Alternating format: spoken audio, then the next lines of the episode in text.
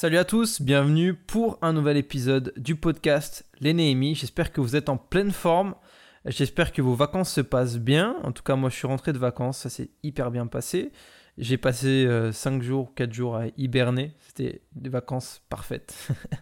bon, aujourd'hui, je suis hyper content de vous représenter, depuis quelques semaines déjà, un nouvel épisode, un nouveau podcast, une nouvelle interview avec Corinne Simon.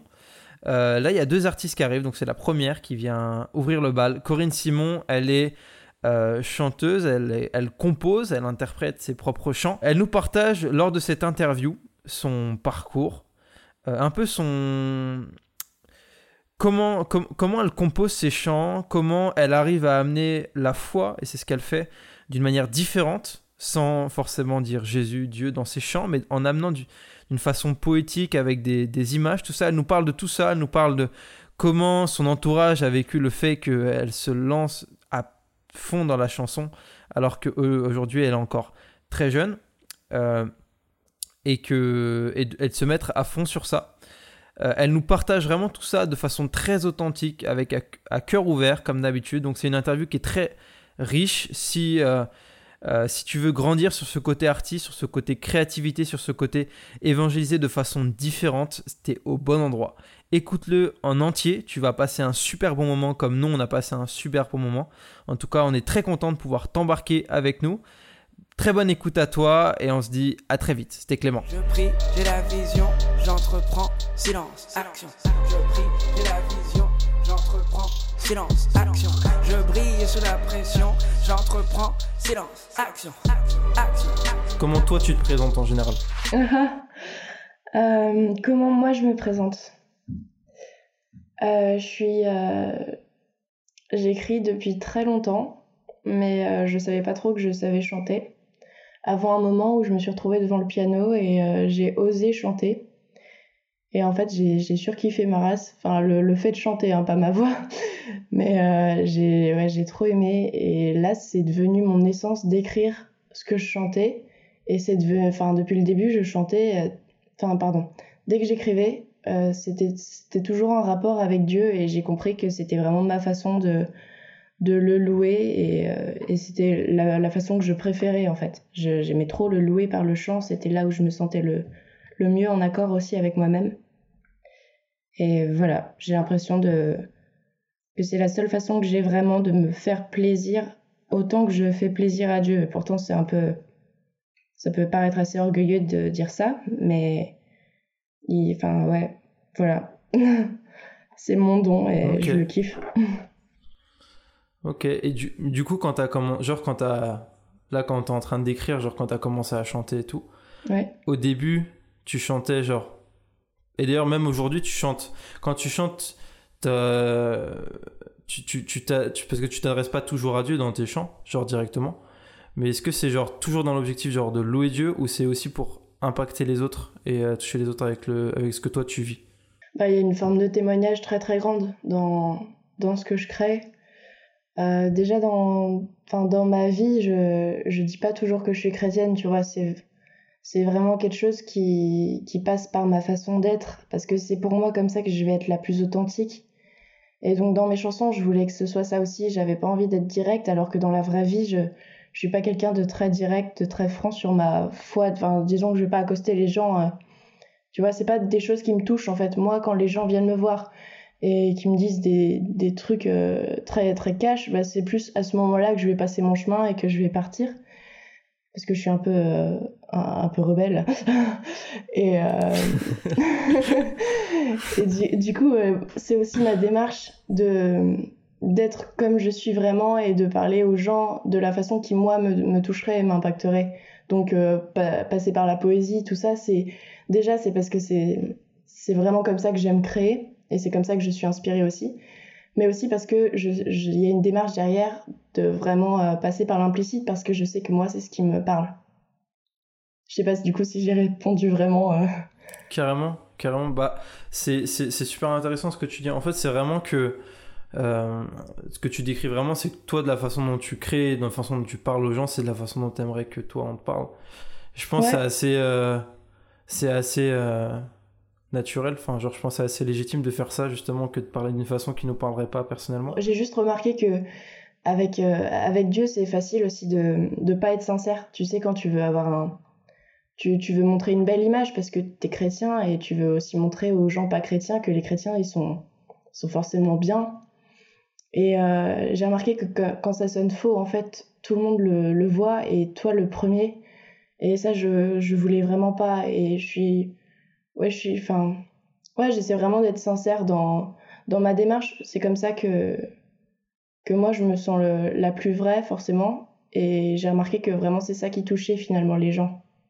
Yes, je suis assez d'accord parce que c'est vrai que, comme tu l'as, bien dit, genre quand on est, on est chrétien, on veut forcément que ça paraisse bien d'être chrétien, sinon on, on a tendance que il faut paraître plus parfait que vrai et que si on parle de nos défauts et si on parle de si on monte un peu trop de bah, en fait ouais je suis chrétien mais en fait euh, bah moi aussi je fais des erreurs moi aussi je fais des trucs. Bah si euh, les gens ils vont ils vont pas ils vont ça va pas les intéresser alors qu'en fait euh, c'est tout le contraire quoi. C'est justement parce qu'on monte nos défauts nos échecs nos notre visage bof des fois et tout. C'est ça qui va justement faire que les gens ils vont se reconnaître à nous et derrière que le message il va vraiment les toucher je pense aussi. Ouais carrément de toute façon, Jésus, il s'attachait à des gens euh, qui, à l'œil humain, ils avaient péché beaucoup plus qu'eux-mêmes, tu vois. Genre, euh, les rien que les pharisiens, ils voyaient tous les défauts chez les autres, ils les voyaient pas chez eux. Et Jésus, c'était des gens comme ça qu'il allait voir et avec qui il allait parler. Carrément. D'ailleurs, ça faisait un peu polémique à l'époque. ouais. Et je pense que ça ferait encore polémique si Jésus, euh, genre aujourd'hui, il venait et il faisait la même chose. Je pense on, regarderait on le regarderait tous trop bizarre. déjà, déjà, parce que je pense qu'il aurait une personnalité trop bizarre déjà par rapport à ce qui se fait d'habitude. Ouais. Moi je sais pas, je le vois Jésus, je le vois, je le vois parce que tu sais t'as l'image, euh, t'as grave l'image. Euh, euh, je pense que c'est de l'histoire catholique du Jésus avec des petits des petits agneaux à côté de lui et tout, avec un visage très clair et et très calme. Mais je le vois pas du tout comme ça. Je pense qu'à l'époque il devait être ultra émotionnel ultra émotionnel, euh, euh, avec une personnalité assez spéciale à vivre, je pense, au quotidien. Et euh, je pense que ça, ça, devait, en vrai, ça devait pas être de tout repos, je pense, de, vivre avec Jésus. Déjà, tu marches avec lui et toutes les 10 minutes, il s'arrête pour, pour, pour prier, pour, pour guérir quelqu'un. ça, c'est, c'est, ça doit être, ouais, ça devait être, ouais, je sais pas, bref, c'était une parenthèse, mais ça doit être bien spécial quand même. Moi, je pense que j'aimerais bien. Tu sais, ça fait des petites pauses pendant la randonnée.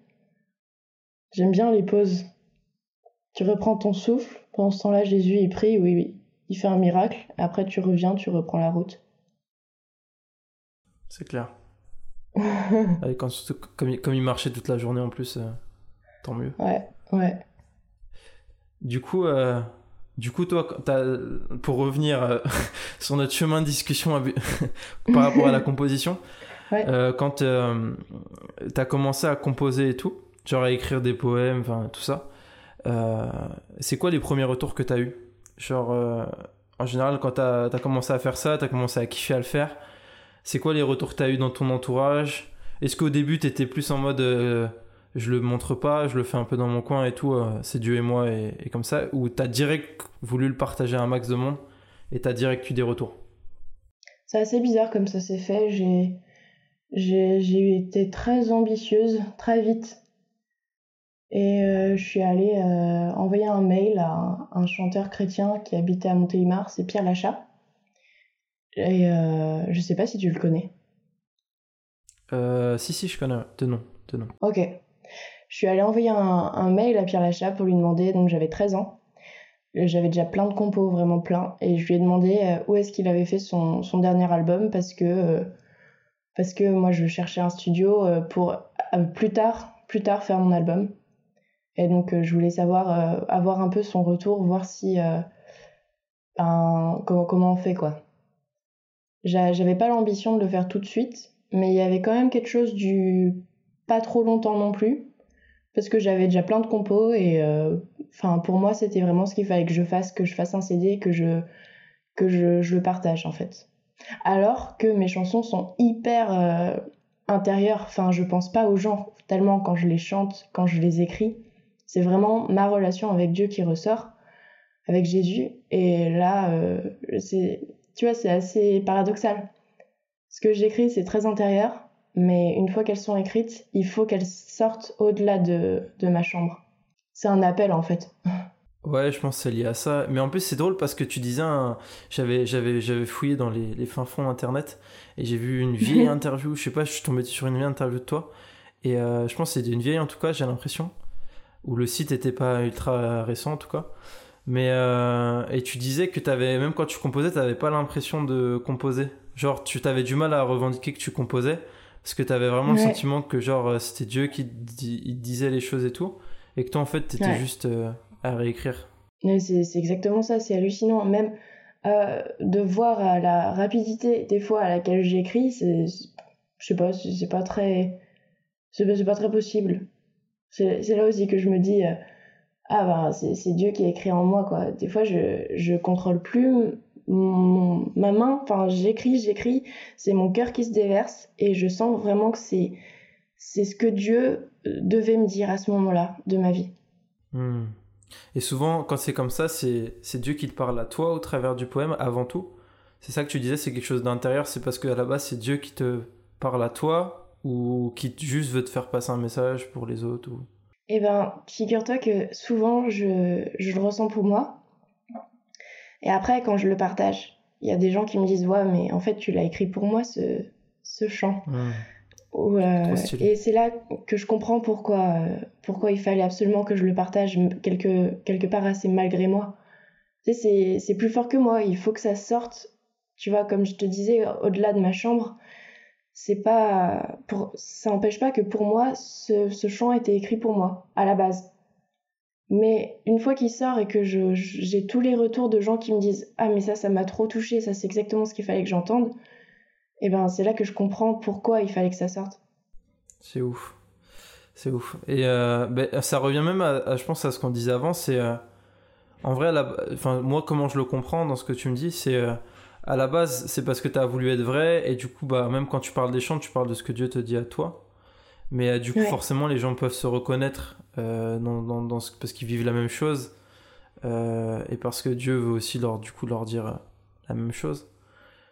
Donc, Je pense que c'est aussi lié à ça, quoi. Après, je pense que dans, dans une chanson, il y a, y a mille façons d'interpréter une chanson.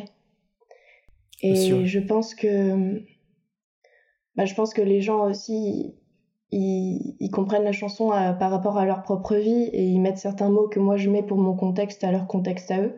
Et je pense que ça, c'est pas mal du tout, en fait. Il y a, y a des artistes qui revendiquent leur message et moi, si j'ai décidé d'être implicite, c'est aussi parce que j'accepte que, que ce soit une toile vierge que je donne et, et que les gens puissent y mettre leurs propres mots aussi, leurs propres images surtout. Voilà, j'aime assez cette sorte de collaboration avec le public avec euh, les, ouais, les gens qui, qui écoutent mon album parce que je, je pense pas non plus euh, que ce que je dis c'est la vérité, tu vois. C'est la vérité, c'est ma vérité, disons. Est-ce que du coup, dans, dans ce truc-là, genre, t'as déjà eu, euh, par rapport à, à, une compo que t'as fait, plusieurs retours avec des compréhensions totalement différentes? Genre, pour le même, la même image, la personne te dit Moi j'ai compris ça. L'autre ça, et, et, même toi tu dis Bah en fait, à la base, je voulais pas dire ça, mais, mais tant mieux que t'aies compris ça du coup. C'était déjà arrivé ça ou pas? Bah forcément. T'as vu ce que j'écris ou pas Non mais quand... Bah rien que Tournesol. Euh, si tu veux, je te l'explique cette chanson parce que... Enfin peut-être tu l'as très très bien compris, hein. c'est pas ce que j'insinue, mais c'est ouf le, nombre de gens qui, qui en fait ont, rien compris à cette chanson me disent euh, c'est ma chanson préférée, euh, le fait que tu kiffes les tournesols là c'est génial. Et moi, ça, me fait trop rire. Je trouve, ah, ça, trop mignon. C'est aussi la mélodie qui rentre, elle rentre, elle rentre ultra dans la tête aussi. Ouais, Mais euh, vas-y, vas-y, je, je, veux bien que tu nous la, tu nous la, tu nous l'expliques. Je, je l'explique.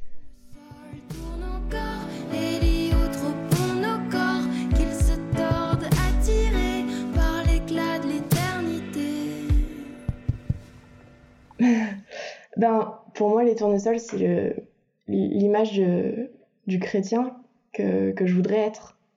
Et le, le, chrétien se tourne vers le soleil, il se tourne vers Dieu, mais euh, pas le chrétien euh, lambda, tu vois, le, le, chrétien parfait. Il se tourne vers Dieu et c'est tellement naturel que ouais que c'est c'est naturel quoi pour lui de se tourner vers Dieu. Et moi, je représenterais euh, le, le chrétien normal qui voudrait être ça, qui, voudrait se tourner euh, vers le soleil euh, naturellement, mais qui est toujours rattaché à, la terre, à son humanité et qui peut pas tellement se détacher de ça à 100%. Et du coup, la, la, chanson, elle dit ça en fait. Elle dit que je suis admirative des, tournesols. C'est vrai quelque part dans, le sens premier. Mais pour moi, les tournesols, ça signifie beaucoup plus c'est toute euh, la symbiose qu'il y a avec qu'on peut avoir avec Christ et avec avec la lumière quoi. Donc il y a finalement en fait c'est c'est pas du tout enfin c'est pas du tout bête ce que comprennent les gens la plupart du temps, c'est aussi qu'il y a mille interprétations. Mais pour moi voilà, c'est vraiment ça. Et puis et puis tu sais il y a un moment où ça dit dans la chanson euh, Tournesol, à la nuit, quand la pénombre fait le nid, tu te refermes un instant, attends le jour patiemment à ce moment-là, c'est vraiment quand le, quand le péché arrive. Et euh, bah le, le, chrétien parfait, il va, il va se refermer, il va attendre que la tempête passe, toujours dans la confiance, mais il va se refermer, il va pas laisser le péché rentrer. Et puis t'as as les autres tournesols qui sont pas parfaits, qui eux restent ouverts et ils savent, savent plus quoi faire, tu sais.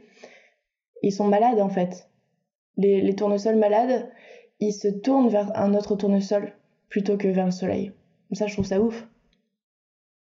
Voilà, ça m'a trop touché en fait. Ouais, que la nature loue Dieu. Et la nature, elle a plein de choses à nous apprendre, moi, je pense. De ouf. Yes, bah tu vois, j'avais pas compris. Euh... j'avais pas compris euh, ça comme ça non plus. Tu, la réécouteras différemment alors. Ouais, du coup, carrément, carrément ça, va, ça, va, ça, change toute la perspective. Parce que, mais, mais c'est bien parce que moi je pensais que Enfin, moi, je trouvais ça. Parce que, à la base, je suis, avant, à la base, je suis graphiste. Pour raconter ma life. Euh, je suis graphiste et, et, quand, je faisais, euh, quand je faisais une créa et tout, et que moi, euh, pareil, j'essayais d'être très implicite et tout, j'avais 10 000 perceptions. enfin, il y avait 10 000 interprétations possibles de ce que je faisais.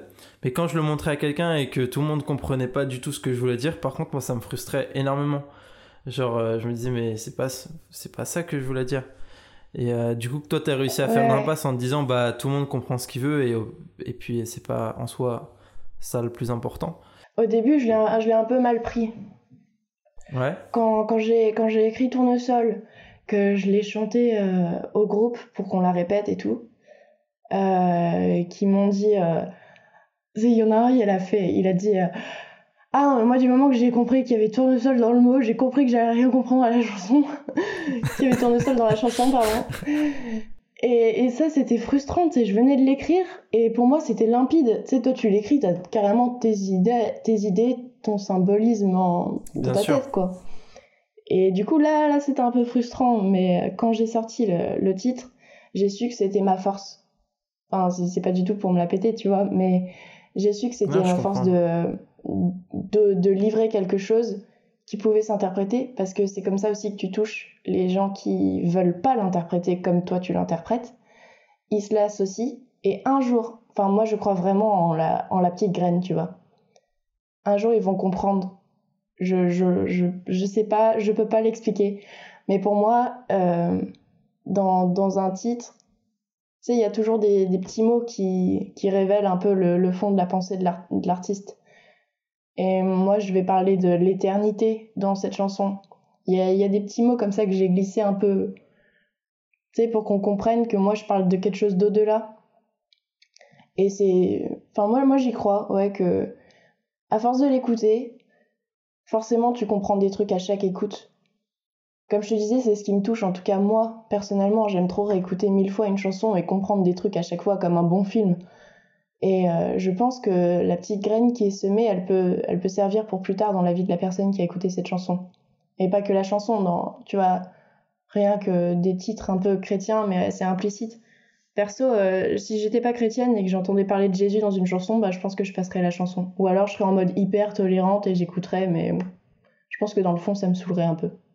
Ouais, ou alors t'écouterais euh, des versions américaines, parce qu'en général, les versions américaines, ça passe en France s'ils disent Jésus. Mais euh, c'est plus. mais euh, genre du Hillsong et tout, ça passe. Mais par contre, euh, ouais, c'est sûr que un non-chrétien qui écoute directement un chant de louange, à part si Dieu veut vraiment le toucher à ce moment-là, il y a, y a de fortes ouais, chances mais c'est clair. il passe.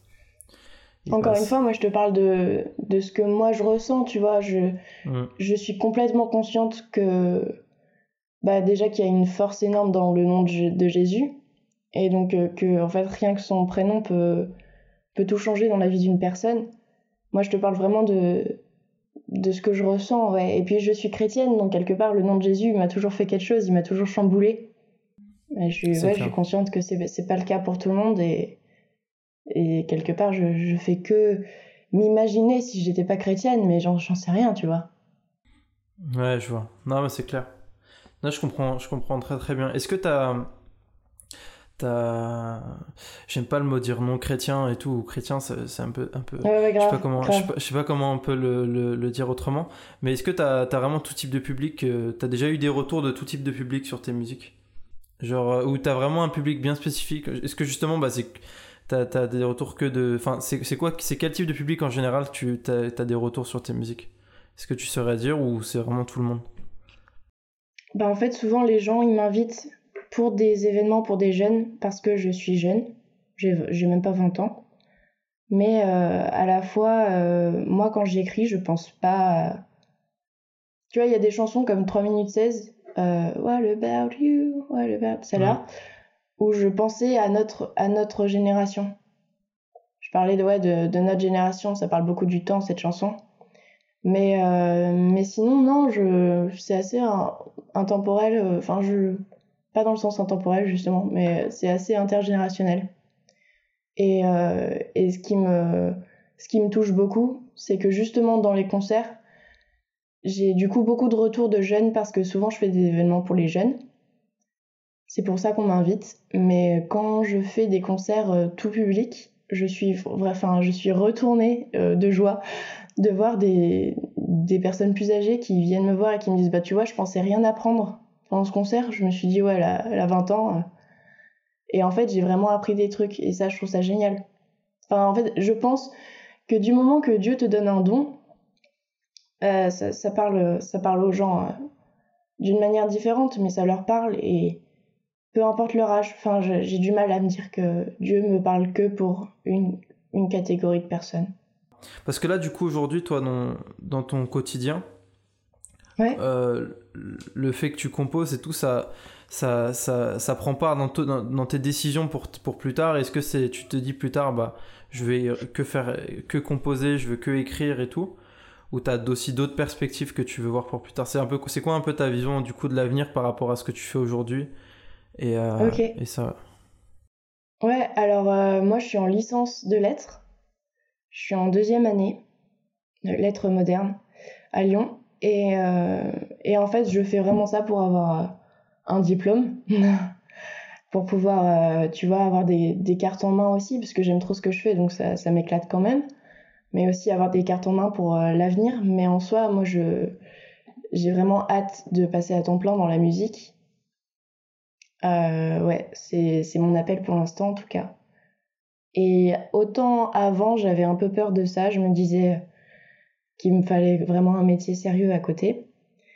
Autant maintenant euh, que je vois que c'est possible, enfin, je, je travaille beaucoup, beaucoup pour la musique et euh, je, enfin, je fais assez de dates pour être intermittente, donc tu vois, je vois aussi que Dieu me bénit là-dedans. Donc euh, j'ai envie de lui faire confiance au- autant que c'est possible pour moi. Trop cool.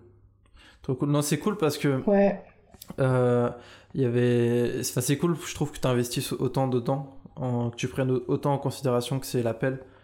Euh, parce que des fois bon ça, ça peut être le cas. Après des fois on n'est pas appelé à faire ça à temps plein mais euh, des fois ça peut être juste être un, un, un hobby à côté et tout.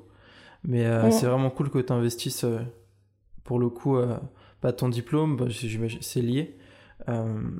Tout ce que tu fais et tout et pour moi c'est assez normal que tu sois béni dans, dans ce que tu fais quoi. Donc c'est cool. Merci. Est-ce que tu as, des retours en général? Parce que c'est quand même un milieu euh, qui est, a priori, genre, si tu regardes euh, comme ça, tu te dis c'est difficile d'en vivre. Euh, moi, c'est les retours que j'ai. Après, c'est peut-être bête parce que j'ai un retour extérieur, je suis pas pro dans le milieu. Mais est-ce que toi, ça t'arrive d'avoir des retours justement quand toi, en tant que jeune, tu dis bah moi plus tard je vais faire de la musique, plus tard je vais vivre de mes compositions, plus tard je vais faire ça. Est-ce que ça t'arrive d'avoir des retours ou tout le monde est ultra bienveillant sur ta façon de faire les choses? Bien sûr que non. Personne n'est 100% bienveillant. Enfin, comment dire? Ben, mes, parents les premiers, je pense. Ils sont pas très, toujours très chauds, mais je crois que de plus en plus ils voient que, que je ferai rien d'autre. Euh, mais ouais, pendant un long moment, euh, ils ont eu peur que, que même que je fasse pas d'études, tu vois. Ils, le sentaient venir. Ouais, que j'allais faire ça, même quand je le disais pas encore. J'ai mis longtemps un peu à, à me le à me le mettre dans la tête enfin à me l'avouer à moi-même que j'avais envie de faire ça. Pour moi c'était un peu un, un, rêve de petite fille et il fallait pas que je le dise sinon j'allais j'allais me foutre la honte. Tu sais être chanteuse enfin c'est c'est clairement ouais, le truc euh... non mais c'est sûr. mais euh, déjà le fait que j'ai fait un album et qu'il marche bien je pense que déjà ça ça m'aide à, prouver quelque chose aussi pour euh, les autres tu vois, pour ceux qui prendraient, qui prendraient pas trop au sérieux ça. Et maintenant, en fait, je fais tellement de dates que limite, il vaut mieux que je passe à temps plein. Enfin, tu vois, ça, ça a même pas trop logique que j'ai un, que j'ai un métier à côté de ça. Enfin, j'aurais plus de vie, je pense. Déjà là, c'est ultra chaud avec la fac. Bah, là, pendant le confinement, bien sûr que non, hein. on, est, on est bien d'accord. Mais euh, c'est, déjà bien, bien chaud avec la fac parce que j'ai des concerts les week-ends et que la semaine, bah, j'ai la fac. Donc je pense que rationnellement, les gens sont contents que je continue dans la musique. Je sais pas si tu vois. Puisque dans tous les cas, puisque dans, dans tous les cas, j'ai pas l'intention d'arrêter et que ça va plus euh, en s'améliorant et que ça porte des fruits et que rien que rationnellement, matériellement, tu vois, l'album se vend super bien. Donc il n'y a pas de raison pour que j'arrête. Donc imagine, je vais encore chercher un métier à côté, je pense que j'aurai plus de vie et ma famille euh, serait la première à en pâtir, la deuxième à en pâtir. ok, ça marche. Non, non, mais parce que ça me faisait, ça me faisait, ça me faisait grave écho. Tu, euh, tu sais, euh, bon, moi j'ai arrêté les cours à 18 ans. Okay. Euh, pour, pour me lancer à fond dans parce que bon j'ai une histoire assez spéciale par rapport à ça ceux qui ceux qui écoute, écoutent le podcast j'ai un, j'ai un podcast qui s'appelle les Némites et, euh, et, je pose des, des questions. Euh... du coup, euh, je te et, des fois, et, des, et, des, et, des, fois, tu racontes ta vie aussi, non? C'est ça? Comme, euh, bah, comme, comme, moi, en fait. C'est drôle. c'est drôle, hein Ouais, carrément. carrément. Ouais, non, du coup, non, en fait, ça me faisait écho parce que. Bon, sauf que moi, ouais. c'est pas le milieu de la chanson, donc ça passait encore. Mais quand je disais que je voulais ouvrir mon agence, parce qu'à l'époque, c'est ce que je voulais faire, maintenant, c'est plus ce que je veux faire, mais je voulais ouvrir une agence de communication, j'avais 18 ans. Et euh, ouais. parce, que, parce que je kiffais la com et tout. Et, euh, et euh, comme j'étais pas pris en, dans les écoles sup et tout, je me suis dit, bah, je vais pas perdre de temps, je vais m'y mettre dès maintenant. Et, et, ça marchait bien, tu vois. Mais j'ai eu ces petites, ces petites phrases, je pense que tous les jeunes qui écoutent, qui se lancent aussi, les ont. C'est, j'ai eu des petites phrases du style, bon, bah, du coup, c'est quand que tu reprends les études? Bon, c'est quand que tu trouves ouais. vraiment un travail? C'est quand que tu fais vraiment ouais, quelque grave. chose de, de ta vie, tu vois. Surtout que, bon, Ouais. là, c'était le domaine du web. Le domaine du web, c'est un peu abstrait, tu vois. Euh, tu dis, je travaille sur mon ordi, tu sais pas trop ce que la personne, elle fait sur son PC. Surtout que ça fait très, euh, ça fait très jeune, euh, qui veut suivre ses passions, euh, qui prend pas en compte la réalité des choses, tu vois. Tu vois Pour la génération d'avant, il fallait faire un, un, métier qui, qui serve à la société et souvent quand dès que c'est un peu abstrait, dès que c'est un peu imaginatif, euh, là ta ta boîte de com, tu vois, je sais pas, j'imagine que ça parlait pas à tout le monde et donc euh, les gens des fois ils préfèrent des trucs plus concrets et ils ont l'impression que ce qui est autre euh, c'est en passion ou en hobby. Ouais, c'est ça. Bah c'est ça, c'est c'est un truc que tu fais à la rigueur à côté d'un vrai travail ou euh, ouais. d'un vrai diplôme ou d'un ouais, je sais pas de un vrai truc quoi, un truc concret, un vrai un truc de tous les jours qui te fait te lever à 8h et qui te fait rentrer chez toi à 17h quoi. Ouais. Ou à, ou à 18h. Mais ouais, carrément. Carrément. Du coup, euh, je ferme cette parenthèse. Du coup, toi, du, du, coup, tu disais que maintenant, à partir du moment où tu avais commencé à montrer des choses concrètes, euh, ça commençait à devenir aussi concret pour les autres. Du coup, euh, du coup, c'est, du coup, c'était ok. Mais toi, dans ta, dans ta, dans ta tête, genre, du coup, si tu remontes, on va dire deux ans en arrière, quand tu commences à, à faire ça et que tu commences à avoir justement des réflexions comme ça, c'est quoi que tu, tu, te dis? Tu te dis, bon, pour le moment ils comprennent pas, donc euh, je vais faire ça, ça, ça jusqu'à ce qu'ils comprennent, ou, pour, ou tu te doutes même en te disant, bah peut-être qu'ils ont raison et peut-être que je vais euh, faire autre chose à côté. Euh. genre deux ans avant où t'as pas encore le recul que tu as aujourd'hui, tu te disais quoi? Eh ben, comme je te disais, ça fait pas longtemps que, que je me dis que j'ai le droit de faire ça. Ça a commencé quand j'étais en studio pour l'album. J'ai dit, mais j'ai jamais vraiment su ce que je voulais faire. Et là, c'est le seul truc où je me sens vraiment 100% moi et 100% bien.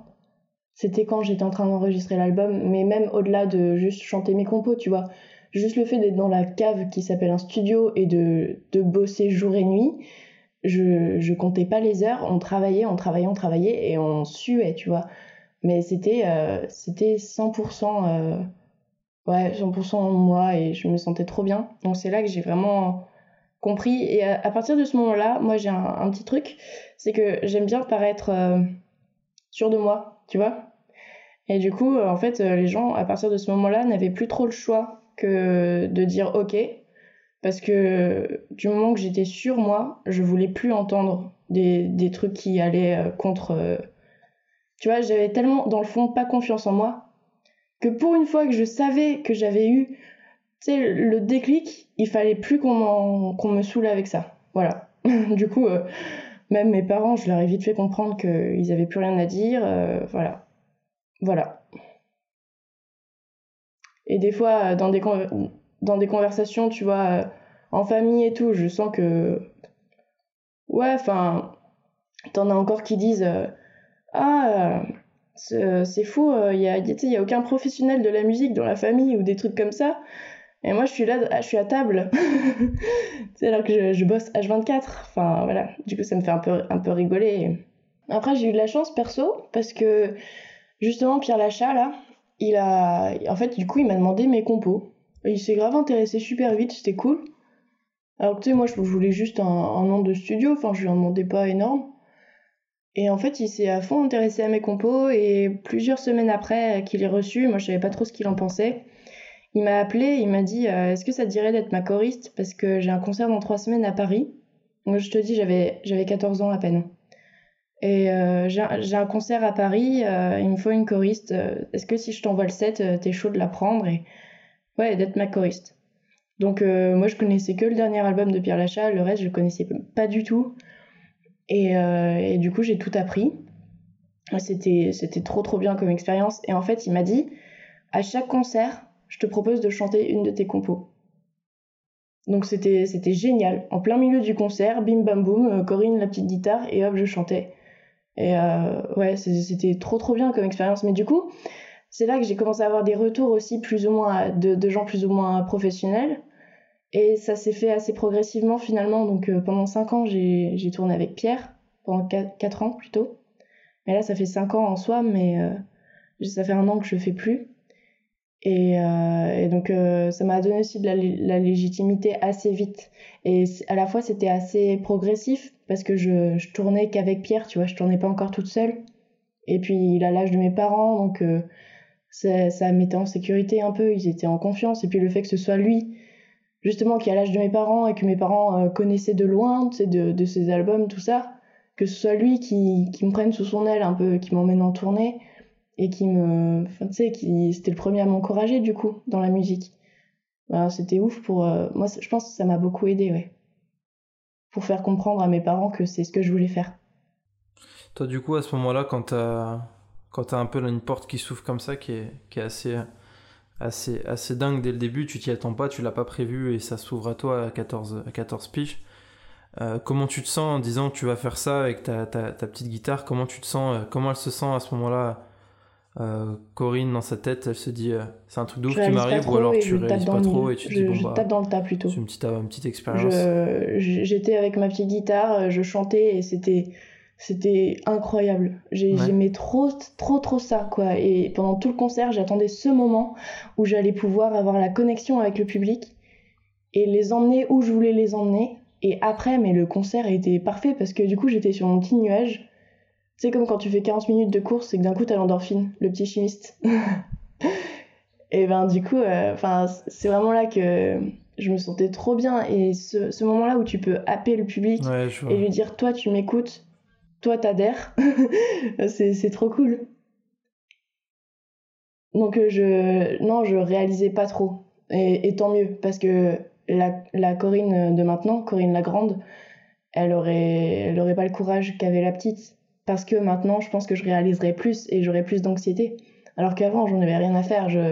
C'était ce que je voulais faire. Euh, c'était une opportunité de ouf. J'allais au collège, tu vois, donc les enjeux étaient pas, pas ouf non plus, quoi. T'avais juste le brevet à la fin de l'année, mais c'était pas grand chose.